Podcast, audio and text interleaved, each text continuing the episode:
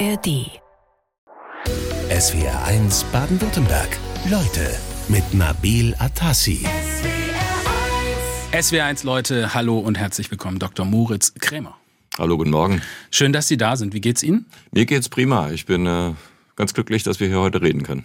Ja, das freut mich auch sehr. Sie sind äh, Chef-Volkswirt der Landesbank Baden-Württemberg und das seit November 2021 sozusagen der oberste Analyst, äh, der sich ums große Ganze kümmert. Ähm, damit sind Sie wahrscheinlich lokalisiert hier in Stuttgart. Ich bin hier in Stuttgart, ganz genau, ja. ja. Und sind Sie Neu-Stuttgarter? Also ich bin Neu-Stuttgarter, ähm, aber nicht streng genommen Neu-Baden-Württemberger, weil äh, meine Familie beiderseits, mütterlicher und väterlicherseits, kommen beide aus Karlsruhe, also von der anderen Seite. Ja. Ähm, aber ich fühle mich hier sehr wohl und sehr gut aufgenommen, ja. Das freut uns sehr. Ähm, wir haben ja gerade gehört, äh, DEHOGA, der Gaststättenverband, ist gegen eine Steuererhöhung in der Gastronomie. Die Mehrwertsteuer soll nicht wieder angehoben werden, weil die Preise ja schon hoch genug sind. Wunderbares Futter für einen Analysten von der Landesbank Baden-Württemberg. Schnelles Statement dazu? Ja, das ist natürlich wenig überraschend, ähm, äh, dass es äh, von der DEHOGA kommt. Ähm, es ist die, die Mehrwertsteuersenkung war ja gedacht, um, sag mal, die äh, die Schocksituation abzufedern, die durch Corona vor allem entstanden ist. Es war eigentlich als Einmalmaßnahme geplant und ähm, soll jetzt auch als Einmalmaßnahme wieder zurückgenommen werden. Das ist eigentlich nur folgerichtig, dass das nicht gutiert wird ähm, von den äh, von der Gastwirtschaft ist natürlich verständlich, ähm, aber wir können natürlich als als Staat, sagen wir mal, nicht, nicht alle Sektoren immer gegen alle Unbill in Schutz nehmen. Also das ist, äh, da müssen wir schon auch die Marktkräfte ein bisschen walten lassen. Mhm. Also jeder hat seine Interessen und äh, man muss dementsprechend entscheiden. Aber entschieden ist da ja noch nichts. Ähm, wenn man Sie anschaut, Sie waren vor der Position bei der Landesbank Baden-Württemberg im Staatenrating bei der Ratingagentur S&P Global. Manche kennen es auch als Standard Poor's. Und da haben Sie sicher gebannt auch den Streit um die Schuldenobergrenze in den USA. Das ist ja gerade mal einen Monat her. Ja. Äh, da gab es ganz knappen Kompromiss nach dramatischen Verhandlungen. Äh, wie würden Sie es einordnen? Ja, das war so ein bisschen Déjà-vu. Ich war ja damals dabei, 2011, als es auch so ganz, ganz knapp war, bis zum letzten Tag fast rausgezögert wurde, der politische Kompromiss. Und wir hatten damals, als ich bei S&P war, dann auch das Rating der USA herabgestuft. Das war also ein großes Tohuwabo, hatte niemand gedacht, dass es möglich sein könnte. Wir waren diesmal wieder ziemlich nah dran. Ähm, was mich ein bisschen ähm, besorgt hat, dass alle Welt sagte, ja, das kommt ja dauernd vor. Das ist einfach gehört zum politischen Ritual in Amerika dazu. Ich glaube, das verkennt wirklich die Gefahr, die davon ausgegangen wäre und auch die Wahrscheinlichkeit, dass es hätte schiefgehen können letzten Monat. Mhm. Und ähm, deswegen war es natürlich eine große Erleichterung, dass man die Kuh, äh, äh, die Kuh nochmal vom Eis bekommen hat. Ja, aber es ist ja schon so. Also alle paar Jahre geht's durch die Nachrichten und hat das Gefühl, in aller Regelmäßigkeit wird das neu verhandelt. Die Schuldenobergrenze wird dann wieder nach oben gesetzt beziehungsweise ausgesetzt äh, und es droht immer wieder die Zahlungsfähigkeit. Aber das eigentlich Interessante ist doch, warum interessiert uns das in Deutschland so sehr, was die mit ihren Schulden in den USA machen? Naja, das, das muss uns interessieren. Die Vereinigten Staaten von Amerika sind der größte Schuldner der Welt vom Umfang her und auch als, als Maßstab für alle anderen Schuldtitel, ähm, insbesondere im Dollarraum, ähm, zu glauben, dass wir hier in, in Europa oder in Deutschland uns davon abkoppeln könnten, erinnert ein bisschen an an, an den Beginn der Finanzkrise, als man sagte, das ist alles ein Problem des amerikanischen Immobilienmarkts, geht uns nichts an. In einer vernetzten Finanzwirtschaft global trifft uns das auf jeden Fall auch. Wir hätten hier auf jeden Fall einen deutlichen Ausverkauf auf dem Aktienmarkt zum Beispiel gesehen. Wir hätten auf jeden Fall eine, eine Reaktion gesehen ähm, seitens der Notenbanken, die dann die Zinswende teilweise zurücknehmen. Ähm, dass das äh, Vertrauen von Unternehmen, aber auch Konsumenten wäre noch deutlicher in den Keller gerutscht. Das ist keine Petitesse, da dürfen wir uns nichts vormachen.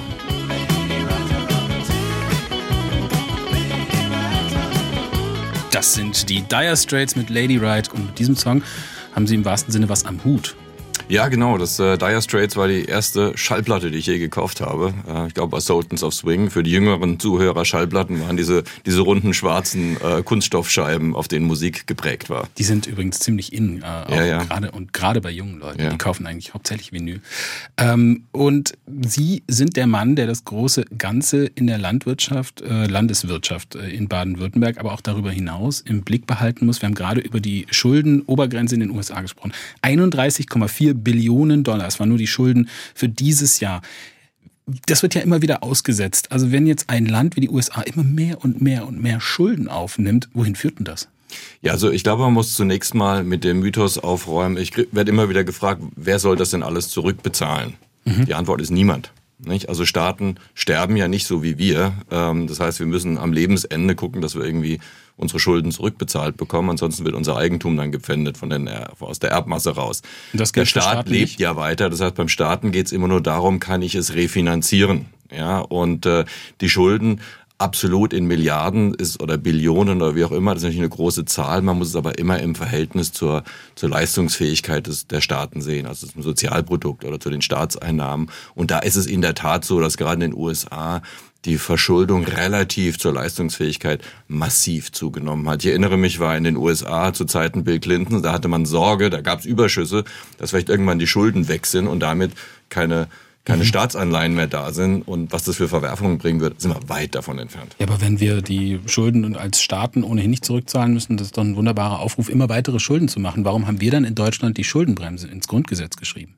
Naja, es, äh, wenn man Schulden hat, muss man natürlich auch Zinsen darauf zahlen. Mhm. Ja, und äh, das Geld, was wir für Zinsen ausgeben, steht nicht für andere Zwecke zur Verfügung. Und äh, das bedeutet, dass dann äh, Investitionen zum Beispiel äh, zurückgestellt werden oder gestrichen werden oder oder Probleme in der Rentenkasse auftreten oder ähnliches. Es ist ja, ähm, Schulden sind ja nicht, nicht, nicht, nicht umsonst. Das waren sie jetzt lange, jetzt haben wir die Zinswende, jetzt wird's wieder richtig teuer. Ähm, in den kommenden ich würde mal sagen, sieben bis acht Jahren wird wahrscheinlich allein für Deutschland die Schuldenlast um na, anderthalb bis zwei Prozent des Sozialprodukts zunehmen. Das ist, was Christian Lindner oder sein Nachfolger dann jährlich zusätzlich an die Gläubiger auszahlen muss pro Jahr. Und daran ändert auch die schwarze Null nichts, an der ähm, doch sehr vehement festgehalten wird, von Christian Lindner zum Beispiel. Naja gut, die, die, äh, die Schuldenbremse ist ja in der Verfassung festgeschrieben. Äh, Christian Lindner ist ein klarer Verfechter dafür, aber auch wenn er es nicht wäre, solange wir keine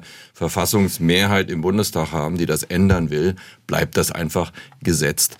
Ähm, die, die beste äh, Politik wäre eigentlich, wenn man die Ausgaben, insbesondere die konsumtiven Ausgaben, also Gehälter und Sozialtransfers, wirklich aus dem Steueraufkommen ähm, ähm, tatsächlich tätigt und allenfalls Investitionen noch Schulden finanziert so sie denn in der Zukunft die Erträge abwerfen, dass man davon die Zinsen dann bezahlen kann. Dazu haben Sie sich ja schon mal geäußert, da kommen wir auch nachher noch drauf zu sprechen. Äh, wenn ich so sage, das Große und Ganze im Blick behalten, beschreibt das ganz gut Ihre Aufgabe bei der Landesbank? Das beschreibt es gut. Ich würde aber trotzdem noch hinzufügen, dass ähm, mein Research-Bereich natürlich viel mehr macht als die volkswirtschaftliche Analyse. Wir sind äh, ähm, so der Maschinenraum, der analytische, würde ich sagen. Wir machen natürlich auch Unternehmensanalysen. Äh, ähm, Börsengänge begleiten wir durch Research, Schuldscheine und so weiter und so fort. Also das, das Portfolio ist deutlich breiter, als was Sie normalerweise in den Medien vielleicht wahrnehmen. Mhm. Fünf Landesbanken gibt es noch in Deutschland. Den Chefvolkswirt der größten Landesbank, der LBBW, haben wir heute hier im Studio Moritz Krämer. Herr Krämer, es waren mal ein paar mehr. Manche erinnern sich vielleicht noch an die Abwicklung der in Schieflage geratenen West-LB. Das ist auch so ungefähr zehn, zwölf Jahre her. Äh, wofür gibt es diese Landesbanken eigentlich? Ja, die Landesbanken haben verschiedene Funktionen. Also gegründet wurden sie eigentlich als Zentralinstitut äh, für die Sparkassen, die ja häufig so klein sind, dass sie viele Dinge im Kapitalmarkt oder in der Vermögensverwaltung gar nicht eigenhändig abdecken können. Das ist quasi ein ein, ein Service Provider, kann man, um das englische Wort zu benutzen. Ähm, aber eigentlich äh, sind wir eine, eine, eine große Universalbank, eine der größten äh, Banken in, in, in Deutschland. Wir machen also das gesamte Geschäft von Vermögensverwaltung und internationales Kapitalmarktgeschäft, äh, Unternehmenskredite. Äh, wir haben aber auch durch die BW Bank, das ist ja eine, eine Marke ähm, der LBBW, quasi mhm. hier die Sparkasse in Stuttgart. Das mhm. ist was anderes, wo die Sparkasse wäre, ist hier ja. die BW Bank. Das ist quasi dann für die für die Haushalte der, der Zugang. Das ist das, was die Menschen sehen. Ne? Das ist, was die Menschen sehen. Das sind die Filiale, wo sie reingehen können. Sie können in keine LBBW-Filiale gehen. Mhm. Auch bei Ihnen ins Büro kann man nicht einfach reingehen. Sie können zu mir ins Büro gerne kommen, aber ich kann Ihnen nichts auszahlen. Einladung angenommen, auch ohne Auszahlung. Ich habe noch eine Frage hier von einem SWR1-Hörer von Markus Slabi, der bezieht sich auf das, was wir vorhin besprochen haben mit den Staatsschulden und möchte wissen, gibt es denn auch Staaten, die keine Staatsschulden haben? Oh, ähm, ja, so spontan fällt mir da jetzt vielleicht äh, Liechtenstein ein. Ähm, Aber eigentlich haben alle Staaten äh, ein gewisses Maß an Schulden. Aber es gibt sehr viel, naja, sehr viele, aber doch, doch eine ganze Zahl, die haben Vermögenswerte, die deutlich über das hinausgehen, was sie an Schulden haben. Die könnten quasi durch Liquidierung ihrer Vermögenswerte über Nacht ihre Schulden tilgen. Das ist in Europa wäre das Norwegen zum Beispiel durch den Öl, mhm. die Öleinnahmen. Ähm, andere Erdöl exportierende Staaten im Golf, Kuwait, Katar, Saudi-Arabien, die zählen dazu. Die haben ein bisschen Schulden, haben aber mehr Vermögenswerte aber eher die Ausnahme. Aber Sie haben es ja auch vorhin gesagt, äh, auch wenn es widersinnig klingt, es gibt sogar gute Gründe, auch Schulden zu behalten bzw. zu haben. Ähm, aber kommen wir mal zurück äh, ins Land nach Baden-Württemberg. Äh, die Wirtschaftsentwicklung in Baden-Württemberg, die schneidet in diesem Jahr enttäuschend ab, muss man sagen. Die Analyse stammt übrigens von Ihnen, von der Landesbank Baden-Württemberg. Ähm, wie genau sehen die denn aus, Ihre Analysen? Ja, also wir sehen für Deutschland insgesamt eine Rezession im Jahresverlauf von ungefähr minus 0,5 Prozent. Das ist eine relativ milde Schrumpfung die erste Rezession bei Vollbeschäftigung übrigens, die ich je erlebt habe. Baden-Württemberg ist etwas stärker betroffen. Hier sehen wir einen, einen Rückgang der Wirtschaftskraft von fast ein Prozent, minus 0,9, ist damit quasi am Ende der Fahnenstange der Bundesländer. Das sind wir nicht gewöhnt. Das sind wir nicht gewöhnt. Ähm, wir waren eigentlich über viele Jahre eine der Wachstumslokomotiven des Landes. Äh, die Wirtschaft im Südwesten war sehr dynamisch, hat sehr stark profitiert von der Globalisierung, von der Exportstärke des Landes. Wir sind ja die Exportweltmeister im Exportweltmeisterland. Mhm. Ähm, jetzt ähm, bläst uns der Wind ein bisschen ins Gesicht, eben weil wir so exportabhängig sind. Die Weltwirtschaft schru äh, na, schrumpft, würde ich nicht sagen, aber befindet sich in einem, einem, einem, einem ganz starken Bremsmanöver auch. Ähm, auch in China haben wir gerade jetzt Zahlen, Exporte um sechs Prozent zurückgegangen letzten Monat. Ähm, und wir haben natürlich sehr viel Industrie. Und Industrie ist relativ energieintensiv und die höheren Energiepreise schlagen hier deswegen besonders zu Buchen. Mhm. Damit haben Sie ja einige Gründe schon genannt. Das heißt, die eigentliche Stärke wird jetzt ein bisschen zur Achillesferse? Äh, zum Teil, aber ähm, ja, kann man sagen. Dazu kommt ja noch, dass wir in Baden-Württemberg einen ganz besonders angespannten Arbeitsmarkt haben. Wir haben ja nach Bayern die zweitniedrigste Arbeitslosenquote. Ähm, alle Unternehmerinnen und Unternehmer suchen händeringend nach Personal. Nicht nur Fachkräfte, sondern eigentlich alles. Ja. ja. Und ähm, durch den demografischen Wandel, den Alterungsprozess wird es immer schlimmer. Das heißt, wir haben nicht nur die höheren Energiepreise, Exportabhängigkeit, wir haben auch einen besonders engen Arbeitsmarkt. Das macht es natürlich sehr schwierig für Unternehmen hier zu expandieren derzeit. Die BASF aus Ludwigshafen hat gestern Abend vorläufige Zahlen vorgelegt. Äh, demnach ist der Gewinn dort um ein Viertel zurückgegangen. Ist das so ein typisches Beispiel für einen großen Konzern? Ähm, stehen die alle gerade so schlecht da oder ist das ein BASF-Problem? Ja, das ist äh, nicht ganz typisch, weil die BASF natürlich extrem energieintensiv ist. Ähm, Chemiebranche braucht sehr viel Energie, sehr viel Gas. Ähm, die Preise sind natürlich gefallen im Vergleich zu den extremen Ausschlägen, die wir ähm, in der zweiten Jahreshälfte 22 gesehen haben. Aber die Energiepreise sind nach wie vor deutlich über dem Niveau, was wir langfristig gewohnt waren. Das wird auch so bleiben. Ähm, für mich bedeutet es, dass wir uns fragen müssen, welche Bereiche sagen wir, von energieintensiven Unternehmen können eigentlich im Land noch betriebswirtschaftlich wirklich ähm, äh, betrieben werden. Und ähm, ich würde da erwarten, dass da doch die, die Investitionen im Ausland, die wir ja schon sehen, gerade von der BASF zum Beispiel, mhm. in China und anderswo eher zunehmen werden. Ja, da gibt es ja nun viele Gründe, die dafür ähm, da ursächlich sein können. Auch das, das hohe Zins oder das Zinsniveau, das wir jetzt im Augenblick haben, weil man sagt ja, die niedrige Zinsphase hat auch viele Unternehmen am Leben gehalten. Ich würde aber einmal kurz gerne über die Automobilindustrie sprechen. Das ist ja unser Steckenpferd hier in Baden-Württemberg, äh, sozusagen das Geburtsland des Automobils. Ähm, da gibt es auch sehr, sehr viele Zuliefererbetriebe, die damit zusammenhängen. Mit welchen strukturellen Veränderungen haben die zu kämpfen? Ist das auch eine Branche, die es besonders hart trifft? Zudem gibt es ja auch noch Wandel jetzt von Verbrenner hin zum äh, E-Antrieb und so weiter. Ja, das ist wirklich ein äh, ganz großer Trend, der auch unumkehrbar sein wird. Und äh, die großen ähm, Automobilhersteller haben sich diese Herausforderung ja auch angenommen, muss man sagen. Da kam man vielleicht ein bisschen zu spät. Ähm, aber insgesamt. Manche sagen, sie haben es verschlafen. Ah, ja, das ist nun vielleicht eine etwas härtere Ausdrucksweise, aber es wird jetzt sehr stark dagegen aninvestiert, um, um das Terrain wieder, wieder einzuholen. Was, ähm, also die, das, das wird wahrscheinlich ähm, funktionieren. In welcher, welcher Größenordnung, ob das wirklich so eine Dominanz noch sein wird, wie wir es gewohnt waren von deutschen Automobilen auf dem Welt, äh, Weltmarkt, weiß ich nicht.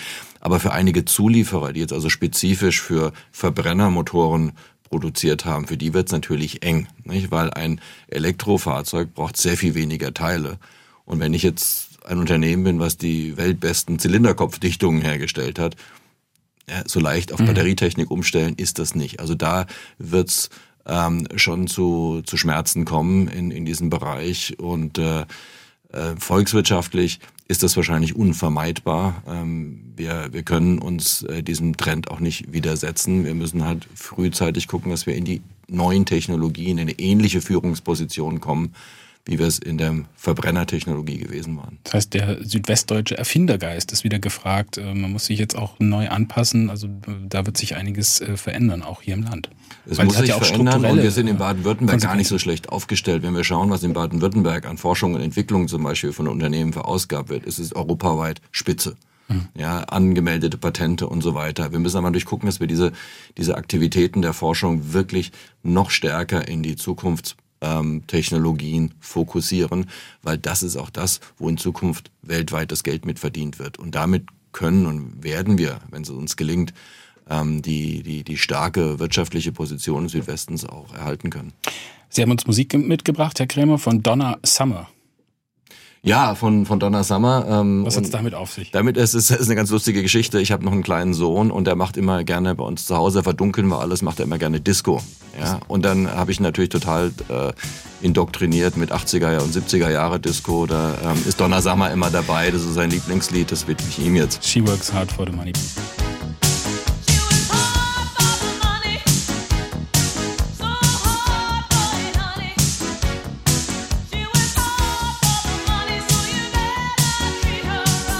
SWR 1 Leute mit Moritz Krämer, Chefökonom der Landesbank Baden-Württemberg. Das ist die größte Landesbank in Deutschland. Sie haben, Herr Krämer, keine klassische Bankkarriere gemacht. Das kann man so nicht sagen, sondern den Großteil Ihres beruflichen Lebens, den haben Sie eigentlich als Analyst bei Ratingagenturen verbracht. Ja, das ist richtig, aber das geht eigentlich noch einen Schritt weiter. Ich habe eigentlich begonnen als Entwicklungsökonom, ähm, habe äh, unter anderem auch in, in Burkina Faso, in Tansania, in Honduras gearbeitet äh, über über doch einen längeren Zeitraum und bin dann über die ökonomischen Analysen in die Ratingagentur rübergewechselt und mhm. ich habe das dort fast 20 Jahre lang gemacht und die Staatenratings-Abteilung äh, erst bereichert, würde ich mal sagen, und dann geleitet am Ende. Ähm, das ist äh, ähm, natürlich mit klassischem Banking hat das erstmal nichts zu tun, ja. Mhm. Wie kam es zu dem Wechsel? Also man könnte ja fast sagen, Sie haben ein bisschen die Seite gewechselt. Ja, das weiß ich nicht, ob man da wirklich die dunkle und die und die helle Seite irgendwie voneinander trennen kann. Ähm, es war so, dass ich 2018 äh, dann aus der Ratingagentur ausgestiegen bin. Das war einfach auch ein bisschen nach so langer Zeit und es passierte irgendwie nichts. Und so, so ein Job lebt ja von Krisen. Dann ist es eigentlich interessant für uns, wenn alles so vor sich hin dümpelt. Und, ja, also das ist so ein bisschen zäh. Und ich dachte, ich mache mal was anderes. Äh, war dann einige Jahre äh, freiberuflich als Berater unterwegs und ähm, als dann die Opportunität hier in Stuttgart ähm, offen wurde, habe ich sofort zugegriffen. Ja, sind Sie so ein flexibler Typ, keiner, der unbedingt an seinem Sessel klebt? Ähm, also der, mein Werdegang scheint darauf hinzuweisen, dass da was dran ist, ja. Aber kommen wir noch mal kurz auf dieses Rating-Business, nenne ich es jetzt mal, zurück. Ähm, das ist halt schon speziell und man kann da auch für einige Furore sorgen. Das haben sie auch getan während ja. der Euro-Finanzkrise vor allem, so Anfang der 10er Jahre. Ähm, wie objektiv sind diese Ratingagenturen? Jetzt können Sie es ja sagen, sie sind ja nicht mehr da. also ähm, es ist schon richtig, man macht sich da nicht nur Freunde, sondern überwiegend eigentlich nicht. Ähm, und die Euro-Krise ist ein ganz äh, interessantes Beispiel dafür. Ähm, das ist natürlich sehr schlecht angekommen, die ganzen Herabstufungen in der Finanzkrise und der Eurokrise ähm, bis hin dazu, dass ich auch persönlich ähm, äh, vor Gericht stand wegen Marktmanipulation in Italien. Das war so ein kompletter Witz eigentlich. Ich hatte auch nie wirklich Sorge, dann irgendwie ja, hinter schwedische Gardinen zu kommen. Aber Sie waren da einer von ein paar Analysten, genau, äh, die wir waren zu viert, die ja. wurden da angeklagt. Das war Strafgericht, das war also kein Zivilprozess, sondern der Staatsanwalt wollte tatsächlich fünf Jahre Gefängnisstrafe. Also ich hatte das nicht, mich hat es nicht beunruhigt. Ich habe da keine Minute Schlaf drüber verloren, weil ich ja wusste, was wir gemacht haben und dass alles koscher war, alles ordentlich abgelaufen, wie die Regulation das auch vorsieht. Aber man muss da halt durch. Man braucht da schon ein dickes Fell. Und ähm, ich glaube, die, das ist eine ganz wichtige Qualifikation, dass man den Mut hat, auch unangenehme Wahrheiten anzusprechen. Ja, also das eine ist natürlich das Gerichtsurteil, da sind sie natürlich juristisch freigesprochen worden. Das andere ist ja, äh, die Ratingagenturen als solche gelten schon als manipulativ. Das ist so eine Meinung, äh, die sie auch oft vehement äh, widersprochen haben in Medienauftritten, wenn man mal so zurückschaut in die Zeit. Äh, es gab aber dann schon auch ein Urteil, mal zum Beispiel in Argentinien, da ging es zwar um eine ganz kleine Summe nur, aber so symbolischen Charakter hatte das äh, schon. Also wie objektiv kann man da überhaupt handeln als Ratingagentur? Also die gute Nachricht ist ja, dass die ganze Branche sehr eng reguliert wird. Das heißt, äh, die europäischen Institutionen schauen da sehr genau drauf, dass alles nach den geregelten und festgeschriebenen und auch gesetzlich festgeschriebenen Abläufen stattfindet. Letztendlich ist so ein Rating, also eine Kredit, eine Bonitätseinschätzung, eine Meinung, ne, weil wir eine Meinung äußern darüber, was könnte in der Zukunft passieren. Wie wahrscheinlich ist es, dass ein Staat zum Beispiel seine Schulden nicht zahlen kann. Das ist nicht beobachtbar, das ist eine Meinung über die Zukunft und es ist ganz klar, dass in solchen Fällen die Meinungen auseinandergehen können. Insbesondere die Regierungen selbst sehen sich natürlich häufig etwas besser als die Agenturen. Das ist, äh, das ist in der Natur der Sache manipulativ, finde ich, trifft es überhaupt nicht. Kann man natürlich mit so einer Meinung äh, sich darauf zu verlassen. Also ich erinnere mich an die Euro-Finanzkrise, da wurden griechische Staatsanleihen auf Ramschniveau fast herabgestuft von äh, A irgendwas, also mhm. nicht, dass ich jetzt Fachmann wäre. Mhm. Äh, da kriegt man dann aber auch mehr Ärger mit der Politik.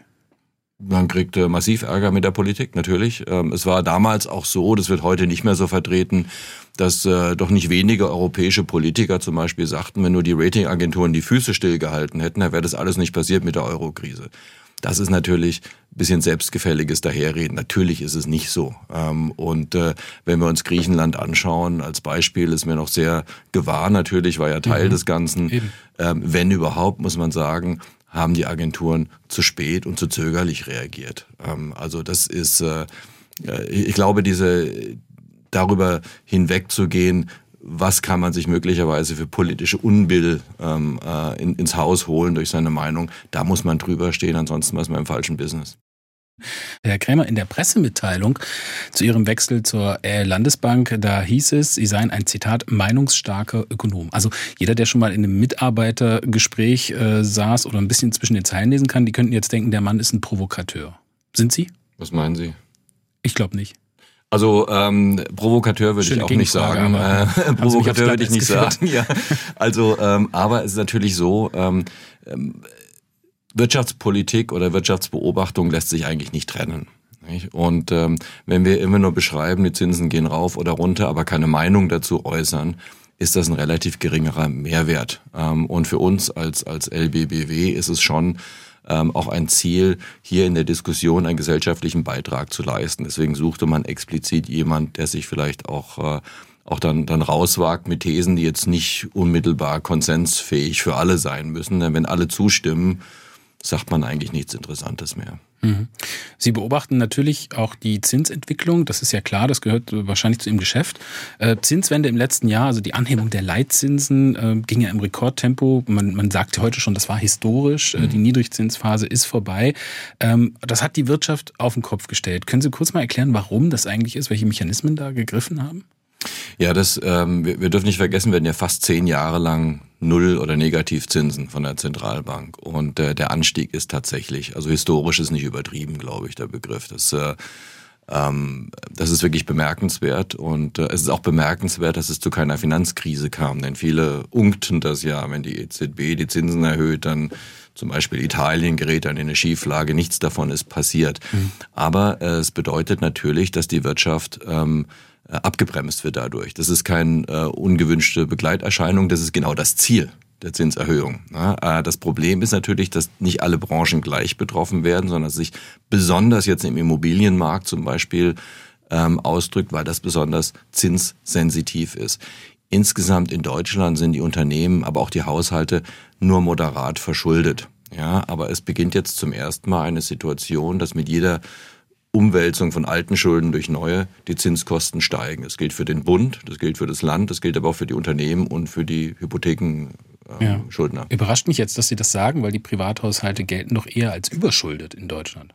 Oder naja, ist das, das, so nicht? Also international würde ich das sagen, sind wir da eigentlich nicht äh, besonders auffällig. Ähm, wir sind eigentlich in, in Deutschland ein, ein Sparerland. Ja, das lässt sich auch dadurch ablesen, dass wir Jahr für Jahr Handelsbilanzüberschüsse haben. Das heißt, wir wir verbrauchen weniger, als wir tatsächlich produzieren. Und, und diese Differenz ist die Ersparnis. Mhm. Als volkswirtschaftlich gesehen sind wir da überhaupt nicht an der Spitze. Da würden Länder wie wie USA oder China also deutlich kritischer gesehen werden müssen. Wenn wir jetzt so ein Zinsniveau haben von ungefähr vier Prozent, so viel ist es ja aktuell, das ist doch in Anführungszeichen eigentlich ein normales Zinsniveau. Also warum sind wir eigentlich so überrascht? Es war doch klar, dass es nicht ewig weitergehen kann mit der Nullzinsphase. Naja, jetzt im Nachhinein kann man sagen, das ist klar, aber wenn wir uns äh, mal einfach in, zurück in den Rückspiegel schauen, was haben die Kapitalmärkte zum Beispiel Anfang letzten Jahres vor dem Krieg gedacht, was wird der höchste Zinssatz sein, den die EZB in absehbarer Zeit erreichen wird, war man von unter einem Prozent ausgegangen. Ja, mhm. mittlerweile sind wir bei, bei knapp vier. Das ist schon ein, ähm, äh, ein, eine Anpassung äh, der Erwartung, liegt natürlich auch unmittelbar daran, dass die Inflation sehr viel höher ausgefallen ist, als man damals gemeinhin dachte. Herr Kremer, Sie schreiben eine Kolumne regelmäßig, die Sie über Ihre Bank äh, veröffentlichen. Die heißt ganz einfach Klartext, aber da ist der Name schon Programm und Sie haben sich ja neulich zu den Unruhen in Frankreich äh, geäußert, ist noch gar nicht lange her. Ähm, da haben Sie geschrieben, dass es, äh, da gab es ja insbesondere in den Vorstädten von Paris heftigste Unruhen nach der Tötung eines Jugendlichen durch einen Polizisten. Warum treibt Sie das um als Wirtschaftsanalyst? Naja, das, das muss einen natürlich äh, umtreiben, ähm, weil es äh, äh, den Finger auf eine Wunde legt, dass unsere Gesellschaften zunehmend zerklüftet sind ähm, und es immer schwieriger wird, einen Konsens zu erzielen. Wir sind in Deutschland da noch relativ gut dran. Wir haben so eine, eine Koalitions- und Konsenskultur, die zwar jetzt gerade getestet wird, ähm, aber in anderen Ländern, schauen wir uns Amerika an oder Frankreich oder, oder Großbritannien, ist es schon sehr viel schwieriger, die Mitte zusammenzuhalten. Und der Blick über den Rhein sollte uns durchaus als Warnung dienen, dass wir dieses Gut, was wir haben, dass wir zivilisiert miteinander umgehen, auch über Parteigrenzen hinweg, dass wir das erhalten. Denn wenn wir das verlieren, wird es umso schwieriger, die Zukunftsherausforderungen in der Politik konstruktiv anzugehen. Mhm. ist ja eine Warnung, die schon oft ausgesprochen wurde. Gerade die Banlieues in Frankreich, die polarisieren oder machen auch uns Angst, dass es auch hier Parallelgesellschaften geben könnte. Ist es wirklich vergleichbar, Deutschland und Frankreich? Nein, es ist äh, nicht vergleichbar. Zum Glück äh, für uns. Ähm, in, in Frankreich ist es sehr viel verfestigter und das Traurige ist eigentlich, dass wir ja Anfang der Nullerjahre so eine ähnliche Welle der Gewalt schon mal hatten, in den gleichen Vororten eigentlich äh, ähm, äh, als, als Epizentrum entstanden und es hat sich offenkundig nicht viel getan seither. Und äh, wenn wir Frankreich und Deutschland vergleichen, ähm, wir, wir neigen ja in der letzten Zeit gerade ein bisschen zu Pessimismus, aber das Zutrauen der Franzosen in ihre wirtschaftliche, politische Zukunft, in ihre Institutionen, ob es Parteien, Justiz, Polizei, was auch immer ist, ist so schwach geworden, das ist schon alarmierend. Mhm. Gibt es auch in Deutschland Umfragen, die äh, zeigen, dass auch die, äh, die deutsche Bevölkerung relativ wenig Glauben in so eine äh, positive Entwicklung der Wirtschaft hat? Es gibt auch andere Umfragen, da sieht es nicht ganz so schlimm aus. Sie sind aber optimistisch, was die Lohnentwicklung bei uns angeht. Äh, das haben Sie auch neulich gesagt. Die Reallöhne äh, sind ja aufgrund der hohen Inflation, muss man sagen, jetzt erstmal gesunken. Das spürt auch jeder und jede im Geldbeutel.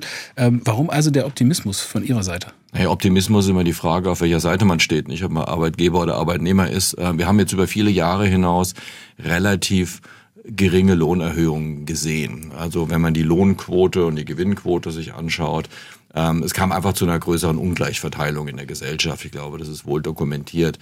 Und äh, in dem Ausmaß, in dem Arbeit immer knapper wird, ja, aufgrund von demografischen Gründen, aber auch vielleicht mehr Nachfrage nach Teilzeitarbeit gegen Gegensatz zu Vollzeit, wird sich die Verhandlungsmacht ähm, auf Seiten der Arbeitnehmer verschieben, weil Arbeit eben immer knapper wird, Angebot, Nachfrage ist klar, mhm. steigen die Löhne. Ja. Deswegen glaube ich, dass die, die Tendenz der Ungleichverteilung, die wir gesehen hatten, eher wenn überhaupt, in die entgegengesetzte Richtung sich bewegen wird. Was natürlich dann wieder, weil wir gerade über Frankreich gesprochen haben, ein bisschen auch den sozialen Kit ähm, wieder stärkt äh, in der Gesellschaft. Wenn sich würde sich die Schere zwischen Arm und Reich etwas schließen, ist aber eine sehr optimistische Herangehensweise, weil eigentlich widerspricht die so dem allgemeinen Meinungstrend, die ja der eher voraussagt, diese Schere, die wird noch weiter aufgehen. Mhm. Ja, das ist äh, das ist tatsächlich äh, einfach äh, menschliches ähm, Verhalten, dass man was man erlebt hat in der Vergangenheit einfach in die Zukunft fortschreibt.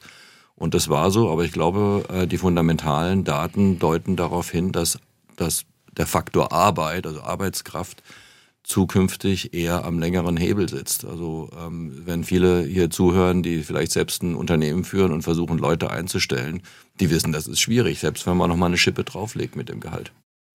Wir haben einige Fragen der SWR1 Hörerinnen und Hörer reinbekommen. Eine Hörerin, die äh, gerne anonym äh, bleiben möchte, hat direkt zum Thema Lohn geschrieben. Da haben wir gerade drüber gesprochen. Äh, sie sagen, Lohnentwicklung äh, schreitet voran, also geht hoch. Aber sie sagt hier bitte die Nicht-Tarifler nicht vergessen. Ähm, Menschen, die nicht den Tarifverträgen äh, unterliegen, die würden nämlich mitnichten von Lohnerhöhungen profitieren. Ja, das ist ein, ein guter Hinweis. Ähm, erlaubt mir auch das ein bisschen äh, zu ordnen. Also in, der, in den letzten ein, zwei Jahren sind äh, sowohl für die Tarifler als auch für die Nicht-Tarifler die Löhne oder Gehälter geringer gestiegen als die Inflation. Deswegen Kaufkraftverlust, deswegen Nachfrageausfall, deswegen Rezession. Was ich versuche zu, zu beschreiben, ist die Zukunft. Ähm, in der Zukunft wird es, und da ist kein Unterschied zwischen Tarif oder Nicht-Tarif, wird Arbeit immer knapper werden. Das heißt, vorausschauend gehe ich davon aus, dass die Lohnentwicklung sich äh, dynamischer entwickelt als in der, in der Vergangenheit. Ähm, und äh, das betrifft alle Lohngruppen, das betrifft äh, Tarif und Nicht-Tarif. Ähm, ich glaube, die Rückschau zeigt uns was anderes als die Vorschau.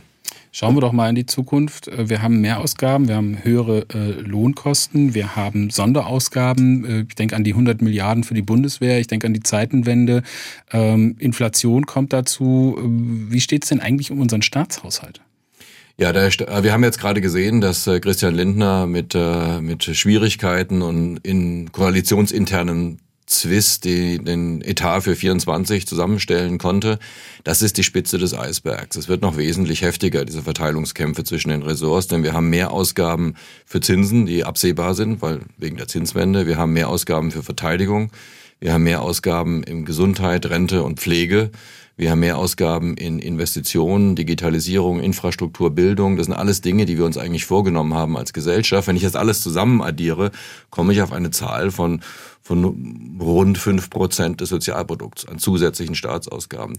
Das lässt sich realistischerweise nicht einsparen. Und ähm, das bedeutet, über kurz oder lang müssen wir uns als Gesellschaft die Frage stellen, wollen wir das eigentlich wirklich noch alles?